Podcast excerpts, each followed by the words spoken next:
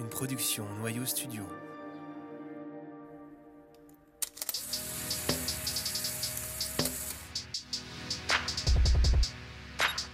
Vous écoutez Vision, un podcast sur la photographie contemporaine.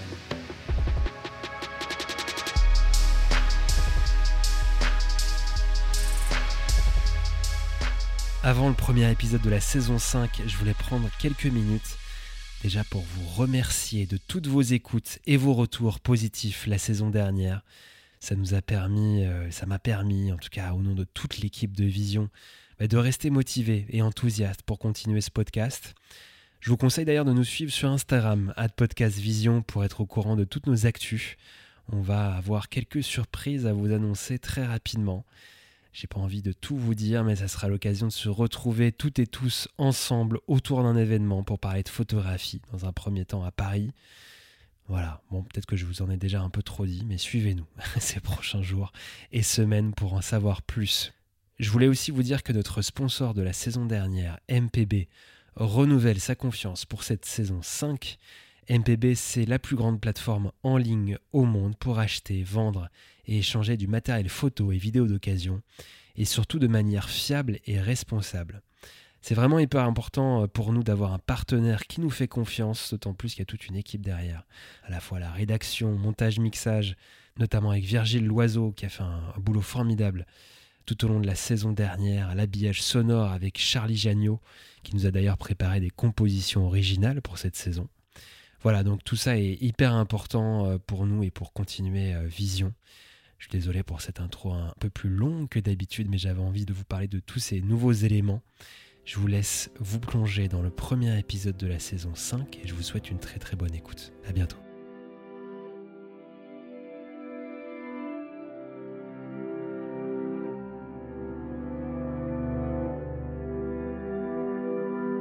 Pour décrire cette photographie, je suis obligé de vous dire que je suis une personne que j'ai rencontrée euh, à cette époque, peut-être un an et demi plus tôt, qui s'appelle Charlie. Il est né au Tréport, en Normandie, et je lui rends visite pendant les vacances d'été pour le rencontrer là-bas, pour euh, voir où il a grandi, et notamment pour euh, rencontrer sa mère, qui s'appelle Nelly. On se donne rendez-vous à un petit café, une sorte de petit PMU, vers 14h, il fait euh, très beau. À cet instant, sa mère sait que je viens, sait que je suis là, elle sait que je le prends en photo, mais c'est pas vraiment dit que je veux la photographier elle aussi, que pour moi elle fait partie de son projet, elle fait partie de l'histoire de Charlie, du coup il faut que je la prenne en photo elle aussi. Je suis très anxieux parce que d'une part j'ai envie de réussir cette photo et d'autre part parce qu'elle n'est pas au courant.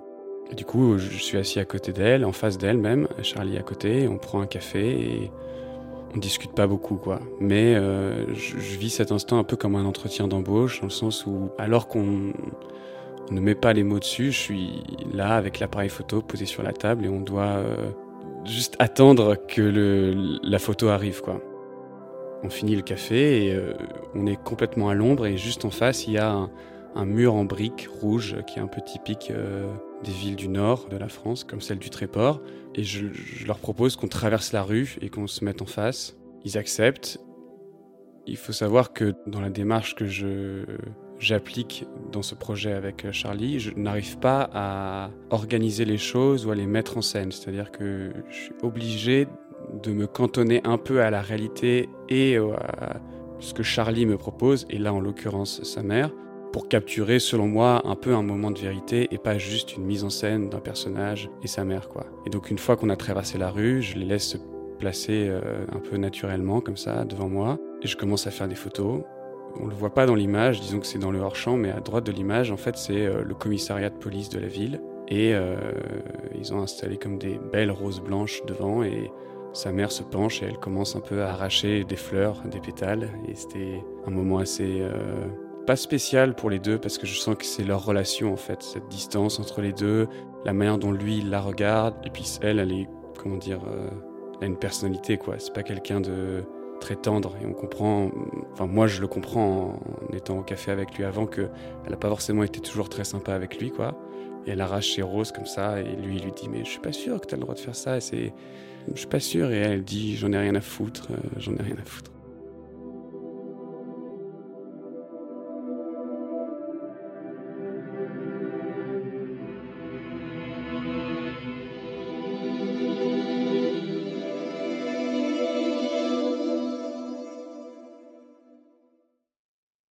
Je suis Édouard Jacquinet. Je suis né et j'ai grandi à Annecy, en Haute-Savoie, qui est une petite ville dans les Alpes, euh, côté d'un lac et euh, de montagnes, pour ceux qui sont déjà allés. J'ai grandi dans une famille euh, très aimante, exigeante, qui m'a toujours laissé être ce que je voulais être.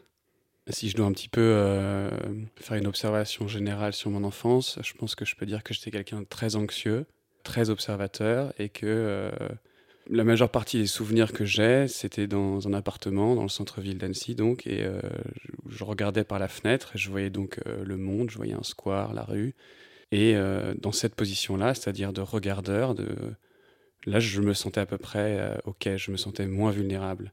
Mais sinon, je pense que tout ce qui appartenait au monde me faisait extrêmement peur, quoi. J'ai eu des rapports très conflictuels, très douloureux avec euh, l'école dès très jeune. J'étais quelqu'un de très sage, très appliqué, mais je n'aimais pas du tout l'école. J'avais un rapport à l'autorité qui était euh, compliqué, encore une fois sans me rebeller face à cette autorité, mais j'étais euh, convaincu que ma vie ne, ne, se passerait pas assis à une chaise, à écouter un professeur, et que justement on me, retenait vis-à-vis du monde qui déjà me faisait peur. On me mettait dans une salle et on me disait il faut pas que tu le regardes, tu le regarderas plus tard. Alors que tout ce que j'avais envie moi, c'était de combattre ça et pas attendre dans une salle euh, à apprendre des choses que j'avais pas envie d'apprendre quoi. Et euh, ça, disons que ça a progressé. Et, euh, alors que j'étais déjà quelqu'un très anxieux, assez mélancolique, je pense que ça a participé à cette mélancolie pendant vraiment très longtemps. Et c'est allé un peu en grandissant. Plus je vieillissais, plus je me rendais compte que j'étais pas fait pour ça et que j'allais faire autre chose, quoi, mais sans, sans savoir quoi. Et finalement, avec ma famille, on déménageait à Paris quand j'avais 14 ans. Et euh, à 14 ans, je, je me mets à aller beaucoup plus euh, au cinéma. Et euh, pareil, cette, cette, situation ou cette position en tant que spectateur me plaisait beaucoup. J'aimais beaucoup regarder des images, les voyais en très grand. Il y avait quelque chose qui était juste une sensation dans laquelle on se sent à l'aise. C'est toujours une position, je vais toujours beaucoup au cinéma. Donc ça reste une position de spectateur qui me plaît beaucoup. Et du coup, euh, de façon assez logique, j'ai commencé à imaginer le cinéma, mais ce que je savais, c'est que j'avais pas du tout envie de travailler avec une équipe, de travailler avec d'autres gens. Je cherchais à quand même rester seul. C'est comme ça aussi que je voyais, euh, je sais pas comment dire, j'étais convaincu, ça n'a jamais été une question, que j'avais envie de faire un métier qui était seul, où j'avais besoin de personne. Ça, c'était peut-être un peu rebelle, mais euh, je le pense toujours quelques années plus tard, mais même un ou deux ans plus tard, vers 15 ou 16 ans, je, découvre euh, donc la photo, qui est en fait une espèce de, sous-cinéma, si on veut si on peut dire, ou en tout cas qui est consacré uniquement sur l'image. Et euh, mon grand-père, euh, lui, était quand il était plus jeune directeur photo à la télévision, de documentaires et, photographe. Et donc, il habite à Paris et je le vois pour lui parler de mon envie de photographie, de découvrir la photographie. Mais euh, c'est un moment où lui il commence à souffrir de la maladie d'Alzheimer et du coup on n'arrive pas vraiment à avoir d'échanges euh, sur le sujet. En fait, on, se voit une fois chez lui et, ce sera la seule fois où on pourra en discuter. Quoi. Et ensuite, plus tard, la photo devient de plus en plus importante dans ma vie. Je décide d'arrêter l'école euh, quand j'ai 16 ans et je continue à faire des, des photos et chaque année de plus en plus, euh, de plus en plus. Je finis par euh, passer mon bac euh, en candidat libre, puis je fais un BTS de communication en alternance. Et ensuite, j'essaye de passer l'école des Gobelins. Alors, pendant un an, je me prépare, je fais des petits boulots, je fais des photos. Et ensuite, je rentre dans l'école.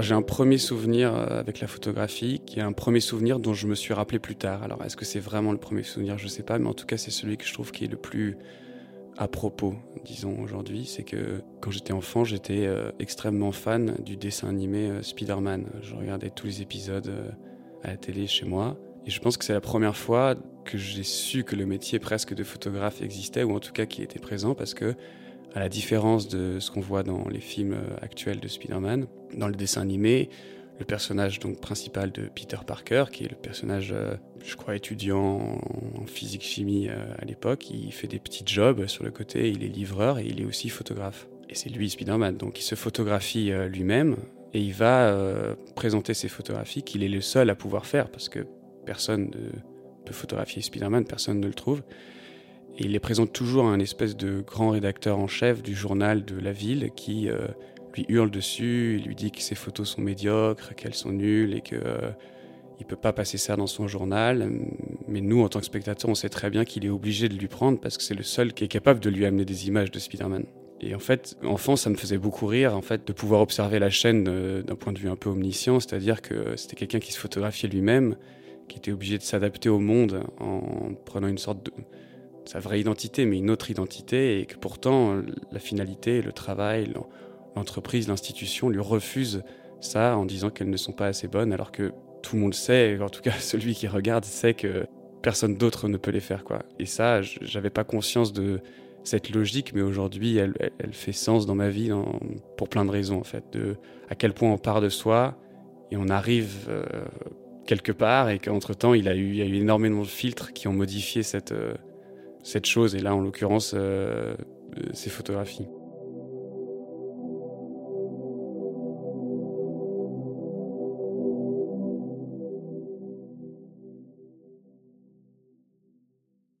La première fois que j'ai été inspiré, que je me suis senti inspiré ou en tout cas bouleversé par une œuvre, c'était un film que j'ai regardé euh, sur une télévision. Je me rappelle encore être assis euh, par terre, les jambes en tailleur et une télé euh, un peu surélevée. Je devais avoir 11 ans à l'époque. Ce film est une adaptation du roman Des souris et des hommes de John Steinbeck, qui a été écrit dans les années 1930, je crois, et qui a été ensuite adapté au cinéma par Gary Sinise, qui euh, joue un des rôles principaux dans le film, et qui porte donc le même nom, Des souris et des hommes. C'est l'histoire de George et Lenny, qui sont des amis d'enfance, et qui, euh, pendant la Grande Dépression aux États-Unis en 1930, partent sur les routes de Californie et essayent de trouver euh, du travail dans des ranchs. Le personnage de Lenny, c'est un espèce de grand gaillard très fort, qui est capable de travailler un peu comme pour deux hommes à l'époque, mais il a une déficience euh, mentale, et c'est donc son ami d'enfance, euh, Georges, qui s'occupe de lui, quoi. Et euh, j'aimerais ne pas raconter la fin et ne pas raconter comment l'histoire se déroule pour ceux qui ne l'ont pas encore vu ou lu. Mais ce duo et cette façon qu'ils ont de se soutenir, à quel point ils sont complémentaires et comment l'un apporte le rêve et l'autre apporte la réalité, c'est quelque chose qui m'avait mais euh, bouleversé. Je, en fait, la première fois que j'ai vu ce film, j'ai réalisé que les films n'étaient pas du divertissement. C'est-à-dire que euh, enfant, on voit des dessins animés, des, des films pour s'amuser, pour rêver, tout ce que vous voulez. Il y a un jour en fait où on passe presque comme si on passait dans le monde adulte, et euh, je serais jamais plus bouleversé de ma vie comme ça par un film. C'est impossible. D'ailleurs, je l'ai revu aujourd'hui, il m'a pas du tout fait le même effet, mais ouais, je, je, pourrais plus jamais être bouleversé comme ça par un film. Pour parler de mon travail ou ma façon d'aborder la photo, euh, je peux citer euh, un cinéaste qui s'appelle euh, Robert Bresson. Il disait Je pense qu'il faut d'abord travailler et ensuite réfléchir. Il ne faut pas faire l'inverse. Je suis très d'accord avec ça pour plusieurs raisons. Déjà parce que c'est quelque chose que je me, disais avant même de l'avoir lu. Et aussi parce que j'ai l'impression que lorsque je suis au milieu d'un projet ou d'un travail de long terme, il faut que je m'applique à persévérer en fait. Et si je réfléchis trop, je ne fais plus. Et du coup, c'est une sorte de, évidemment, de roulement, c'est-à-dire qu'on passe pas la moitié de sa vie à travailler, puis l'autre moitié à réfléchir à ce qu'on a fait il y a des allers-retours, mais c'est pas possible, en tout cas pour moi, de ne pas être dans le ressenti, de ne pas m'accorder avec le réel, justement de ne pas savoir à l'avance ce qui va se passer, quoi. Tant que je suis en train de faire quelque chose aujourd'hui, je sais pas ce que je ferai demain, et c'est que en respectant ça que j'arrive à quelque chose, à quelque chose de concret.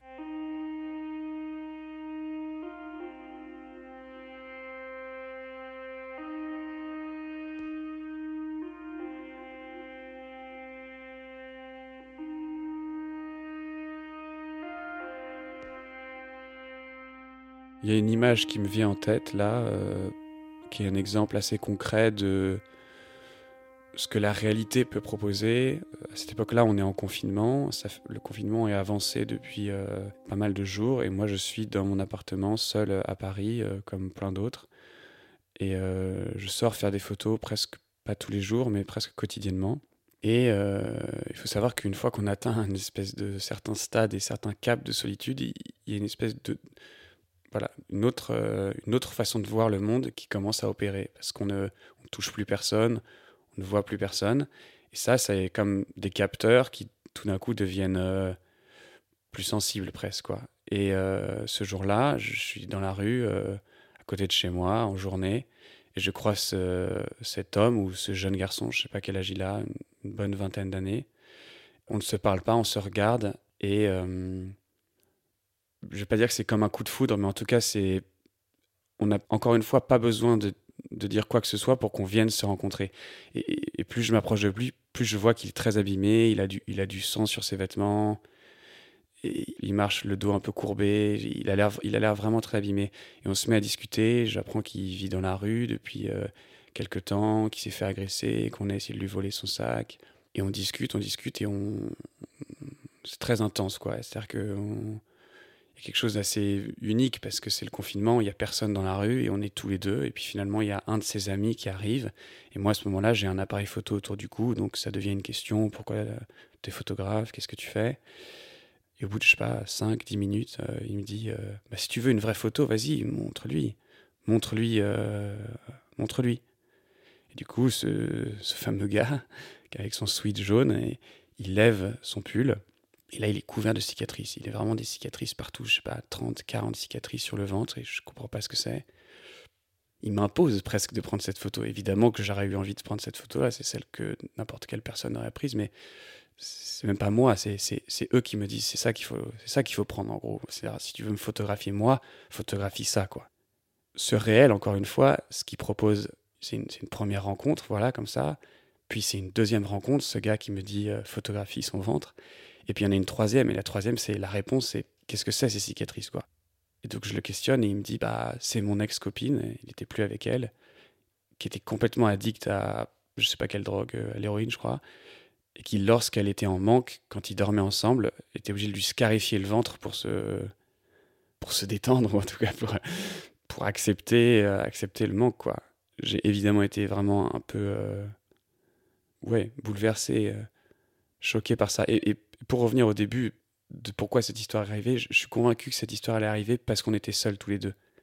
Si, si, si, on ne s'était pas senti aussi seuls à ce moment-là, tous les deux, on ne se serait pas vus. Comme s'il y avait une espèce de, je crois pas quelque chose de mystique ou quelque chose euh, qui vienne de l'au-delà là-dessus, mais en tout cas, j'avais le sentiment, parce que ça m'était arrivé avec d'autres, que lorsque deux âmes seules se rencontrent, en fait, elles se, elles cette image qui est une image singulière qui s'inscrivait à l'époque dans une espèce de, méthode de travail que j'avais de, sortir tous les jours, de photographier, qui est un projet que j'ai finalement jamais sorti parce que je le trouvais pas assez euh, voilà euh, entier ou euh, riche.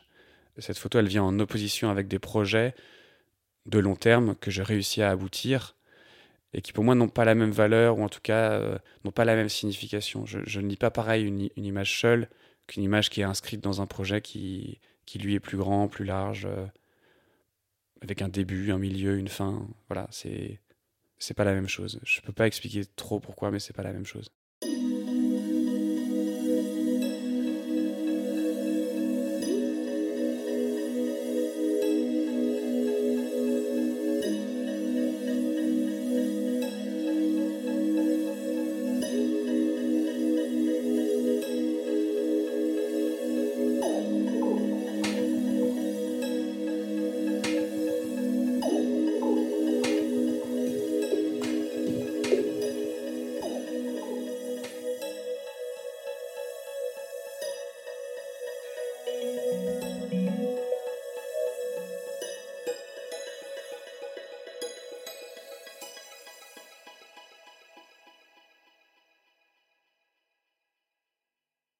Marguerite, c'est un projet euh, qui a commencé au départ parce que euh, les toutes premières commandes de photos euh, que j'ai eues, des petites photos qu'on appelle corporate, se trouvaient dans des bureaux la plupart du temps et beaucoup dans des centres d'appel.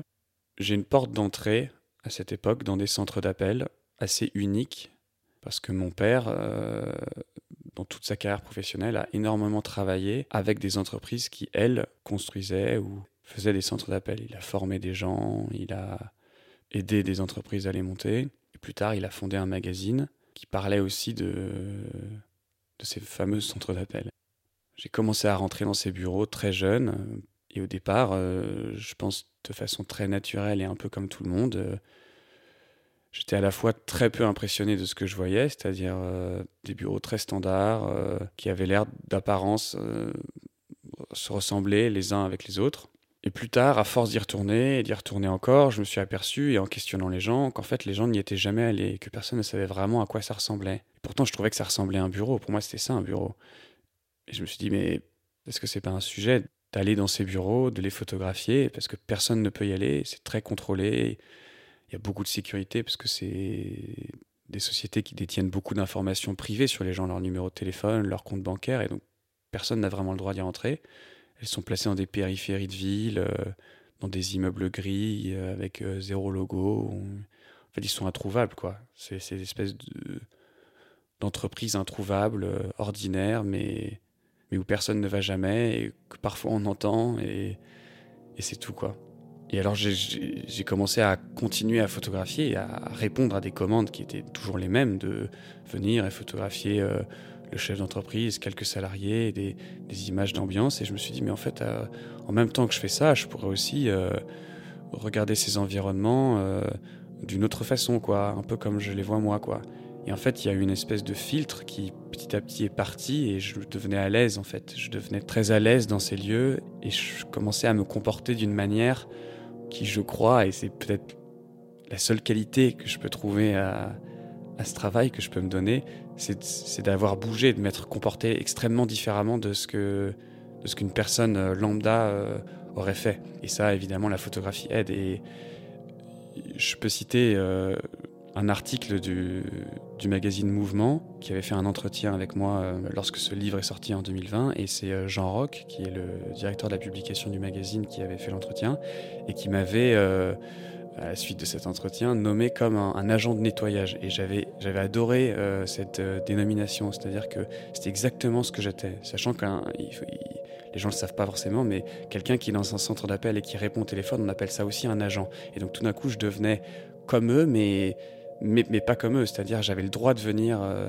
à côté de la table, à côté du bureau, bouger la poubelle ou ce que je veux mais je travaillais pas avec eux et je parlais pas avec eux. Et donc j'étais pas dans une espèce de photographie euh, documentaire, même si euh, je la respecte et j'ai beaucoup de respect pour euh, les photographies sciences sociales ou la documentaire, mais moi je suis pas capable de faire ça. Et en même temps, je voulais pas être quelque chose de trop distant et, et donc j'arrivais pas non plus à, modifier vraiment à la réalité. Alors j'arrivais et, et, en fait je venais un peu trop proche ou un peu trop loin, sans parler avec les gens et je modifiais rien. Et en fait, au fur et à mesure, c'est devenu ma méthode. En fait, cette méthode, elle s'est faite pas naturellement parce que j'ai mis du temps à trouver euh, une, façon d'interagir avec ce lieu et de le regarder, mais je crois qu'elle était assez euh, différente.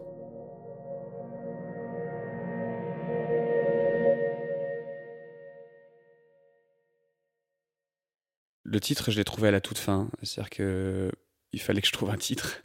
Et euh, Marguerite, qui est un Marguerite au pluriel, donc avec un S à la fin, il a euh, plusieurs significations en fait.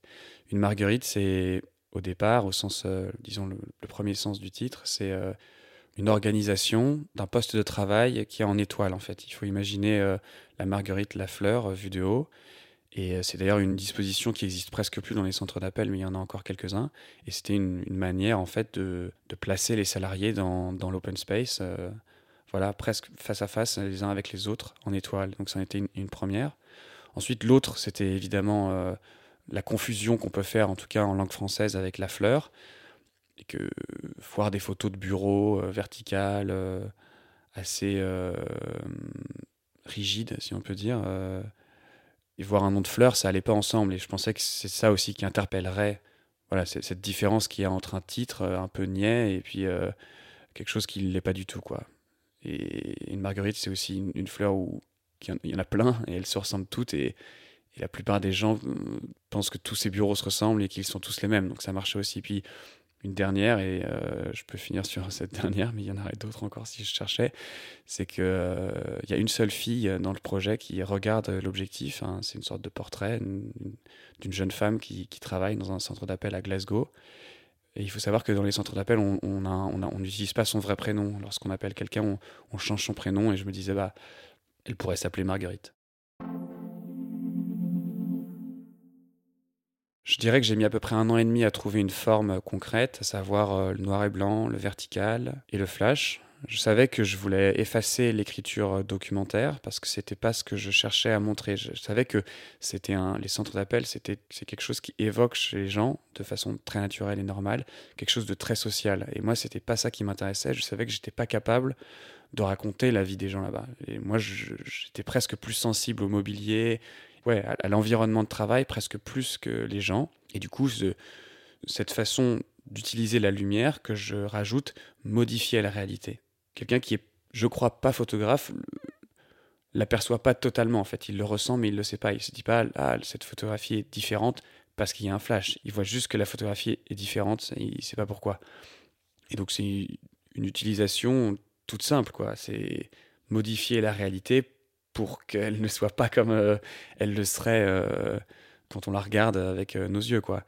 Et mm, je pense aussi que me cantonner à un format vertical, c'était unifier, comme pour le noir et blanc, c'était rassembler toutes ces images que je faisais dans des bureaux différents, parce que c'est un projet pour lequel je, qui a pris cinq ans en tout, et je suis allé à vraiment des endroits très très différents quasiment sur tous les continents. Et, je savais que j'allais réunir ces bureaux en, espèce d'une forme un peu euh, concise euh, dans un livre. Et du coup, le, noir et blanc et le, vertical me, me permettaient de, de, mélanger une image que je faisais en Angleterre avec une image aux États-Unis, avec une image dans le sud de la France, sans pour autant que le spectateur se sente, euh, pareil, baladé à droite et à gauche.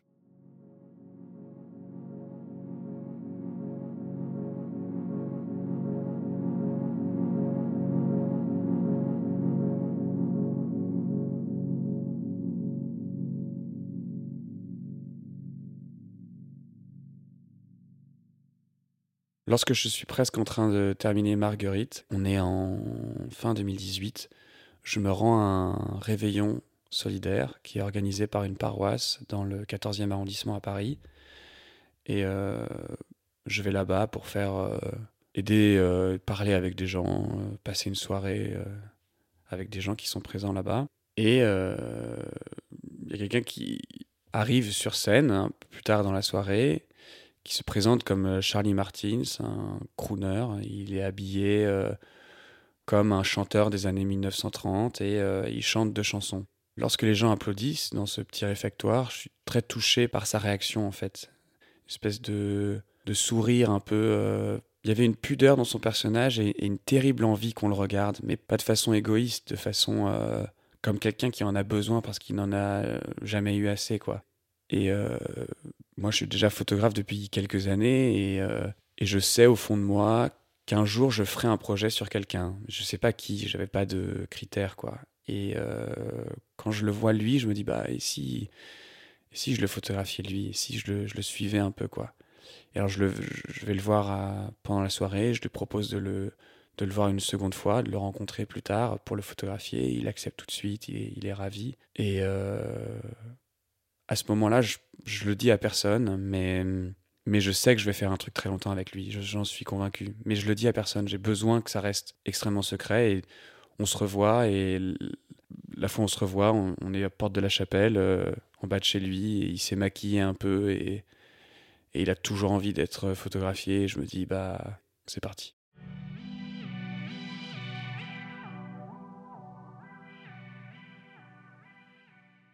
C'est un projet que je démarre donc juste après ce réveillon, donc début 2019. On s'organise euh, des rendez-vous avec euh, Charlie euh, dans des cafés, dehors. Je, suis ouvert à toutes ces propositions et je viens et je le photographie.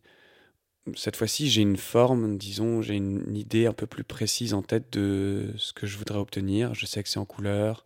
Je fais ça avec un appareil photo argentique au moyen format je sais presque dès le début que cette fois-ci ce sera que des horizontales. J'en suis pas encore convaincu, mais je le sais presque. Et je sais que je dois le photographier d'une certaine manière. Et cette façon, enfin la façon avec laquelle j'ai envie de le photographier, elle participe toujours du fait que je dois pas intervenir. C'est-à-dire que je suis incapable de lui dire assieds-toi là ou regarde-moi ou fais ça. Et euh, Charlie, il est très vivant et il est très euh, imprévu. Et du coup, encore une fois, si je peux faire un rapprochement avec mon projet précédent et avec ce projet-là, c'est que je dois trouver une, danse, quoi. Je dois trouver une manière physique réellement, une façon de bouger autour de lui pour que je puisse le photographier de la façon que j'ai envie de le photographier sans voilà, avoir d'incidence sur cette réalité, sans pouvoir lui dire euh, je voudrais que tu te mettes là ou je dois accepter tout ce que le réel me propose, mais en même temps c'est ce réel-là que j'ai envie de capturer. Et je ne crois pas à l'instant décisif ou, des choses comme ça, mais je, crois qu'il y a une manière de se positionner et qui est à la fois physique et mentale. Et dans, cette, euh, dans ce projet et vis-à-vis de Charlie, en fait, je sais que c'est en, en fait, en continuant à passer du temps avec lui que je vais la trouver, que je vais réussir en fait euh, danser avec lui, si je peux dire quoi plus tard, quand j'ai regardé les images euh, avec un peu plus de recul et quatre ans après, le projet a duré quatre ans, je me suis aperçu que la première année, j'ai quasiment toutes les photos étaient ratées. Il y en avait quelques-unes que, j'ai conservées, mais la plupart étaient ratées parce que je, visais juste à côté.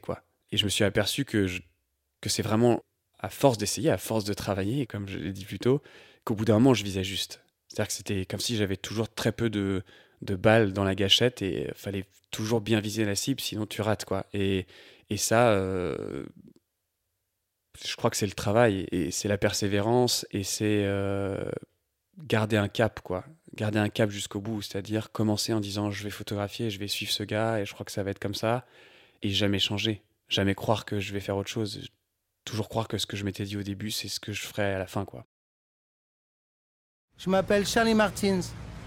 Je suis chanteur crooner. Je suis d'origine italienne. Ma mère habite au Tréport. J'ai toujours aimé chanter depuis mon enfance. Et je veux rendre hommage à mon père parce que mon père était musicien. Il m'a dit un jour, continue mon petit gars.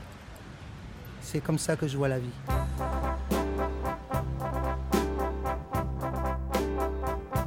Nous allons nous revoir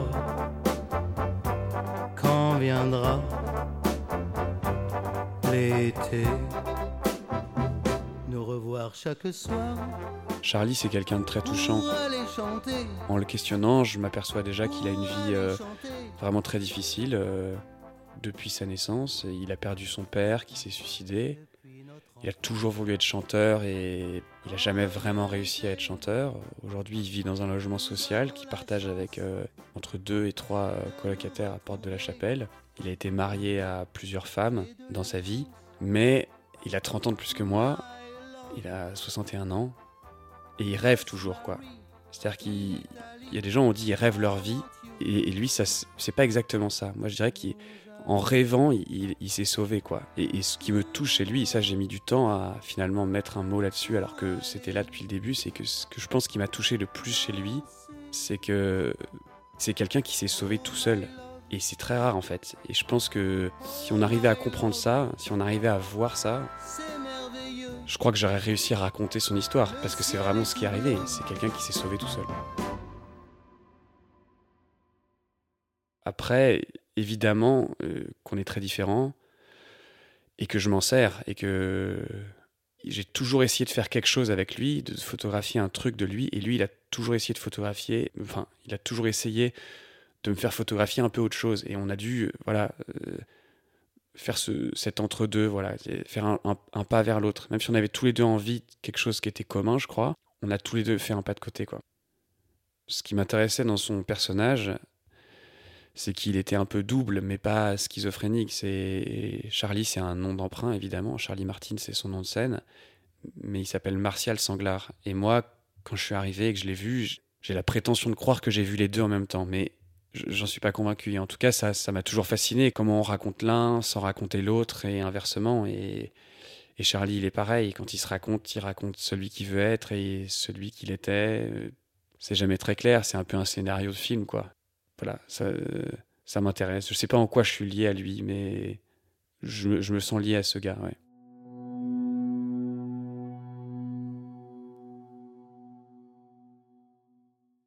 Ce projet, Charlie Martin, ça aboutit à un livre, comme prévu, comme euh, promis à Charlie depuis euh, les premières heures, qui est sorti euh, en juin 2023.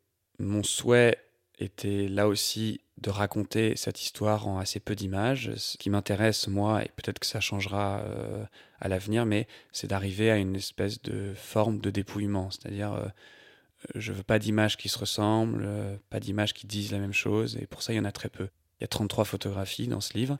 Et je crois qu'on rentre dans cette histoire par les interstices qui existent entre ces photographies. C'est-à-dire, euh, j'ai pas eu besoin d'expliquer aux gens, ni par des légendes, ni, ni avec un texte, que c'était sa mère. Les gens voient la photographie et savent que c'est sa mère. Les gens voient son appartement et savent que c'est son appartement. Et ça, je crois que c'est la force de la photographie parfois, c'est de raconter des choses sans les expliquer, sans les nommer, et moi, je suis très partisan de ça. Quoi. Je, tous les livres que j'aime, et j'espère euh, réussir à, honorer euh, ça avec ce livre-là, moi aussi, c'est des images, c'est des livres dans lesquels j'ai envie de revenir parce qu'on me laisse la place de revenir dedans. C'est-à-dire, euh, il y a une intrigue, il y a des choses que je sais pas, et pourtant j'ai l'impression qu'on me donne tout. J'ai envie de dire un bon livre, mais ça n'existe pas, un bon livre. Mais en tout cas, mon livre, je, je voulais qu'il soit comme ça. Je voulais que chaque photographie soit en fait l'union de plusieurs photographies en une, quoi.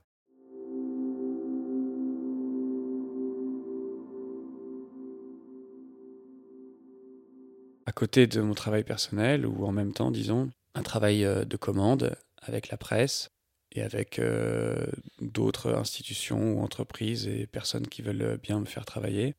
Je photographie surtout des gens, des portraits. C'est quelque chose que j'aime faire. C'est, je pense, quelque chose qui a participé à mm, ma pratique, à être plus performant. Je sais pas si c'est le bon mot, j'aime pas trop le mot, mais en tout cas à être plus rapide, à en faire plus. Je crois que si j'avais fait que du travail personnel jusqu'ici, euh, j'aurais fait beaucoup moins de photos et j'aurais beaucoup plus réfléchi et je sais pas si ça aurait été une bonne option. C'est très difficile pour moi de trouver une cohérence dans la photographie de commande que je fais, mais je sais que je suis pas très attiré par tout ce qui place une photographie dans quelque chose d'une temporalité très marquée. Dans mes projets personnels, c'est le cas aussi, mais je l'ai choisi. Et dans le travail de commande, je choisis pas le sujet. On, m'impose un sujet et ça me va très bien. Et pour ça, il faut que, encore une fois, j'arrive à le dépouiller au maximum, quoi. enlever tout le superflu, enlever ce qui dit qu'une image est intéressante aujourd'hui et le sera plus demain. Et bon, au moment où je la fais, je suis pas capable de voir tout ça, évidemment, mais j'essaye de, voilà, de m'approcher d'une simplicité, d'une matière un peu pure. Et parfois, une fois sur dix, une fois sur cent, j'y arrive.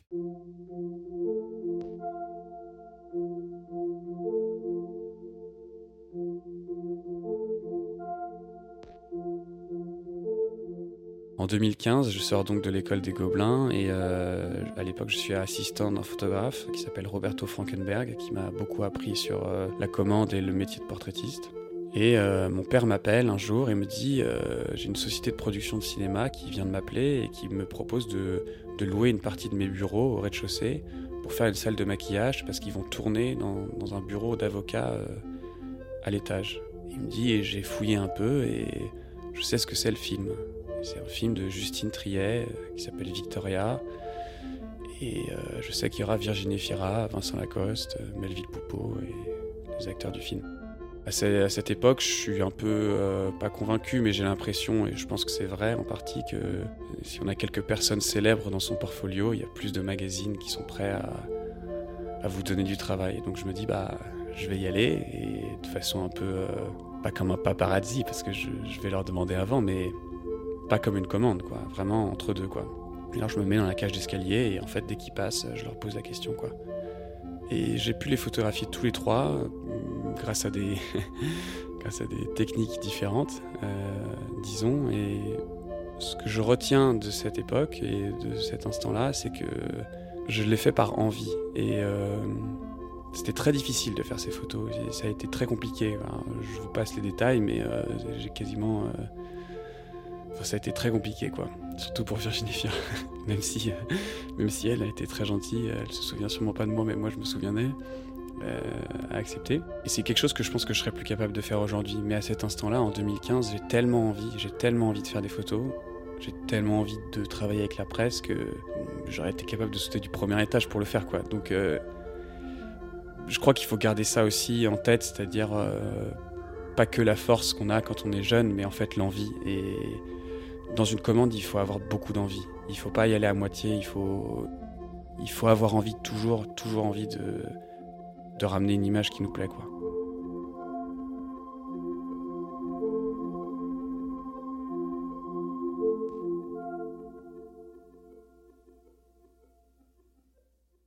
l'avenir de la photo, euh, comment j'aimerais le voir, disons, comment je suis obligé de le voir, je sais pas.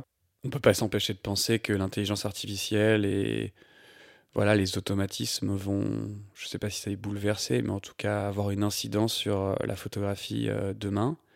Pour être honnête, ça me réjouit pas beaucoup.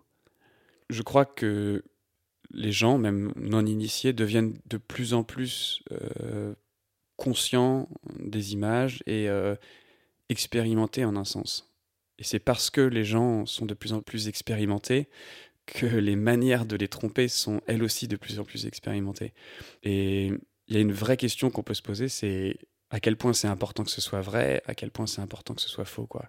Et si aujourd'hui il faut stipuler sur certaines campagnes euh, que la photographie a été retouchée, euh, tout le monde le sait, quoi. Mais si un jour on fait des choses sur les images, qu'on utilise les images à des fins qui sont, j'ai envie de dire, euh, problématiques, néfastes. Si l'actualité un jour est changée par des fausses images, en fait, c'est tromper les gens. C'est dire au monde, il se passe ça, enfin, on vous fait croire qu'il se passe ça, mais en fait, il se passe pas ça. Et tout le monde va pas faire son petit détective privé à chercher à savoir qu'est-ce qui est vrai, qu'est-ce qui est faux, est-ce que c'est la doudoune du pape, est-ce que ça l'est pas et comme tout mouvement un peu radical, comme ça, parce que moi je trouve que l'intelligence artificielle adaptée à l'image, c'est un mouvement qui est radical, il y aura une réponse qui le sera tout autant. Et on le voit aujourd'hui, euh, la photographie de sciences sociales euh, qui cherche euh, à tout prix à expliquer, expliciter, rendre les images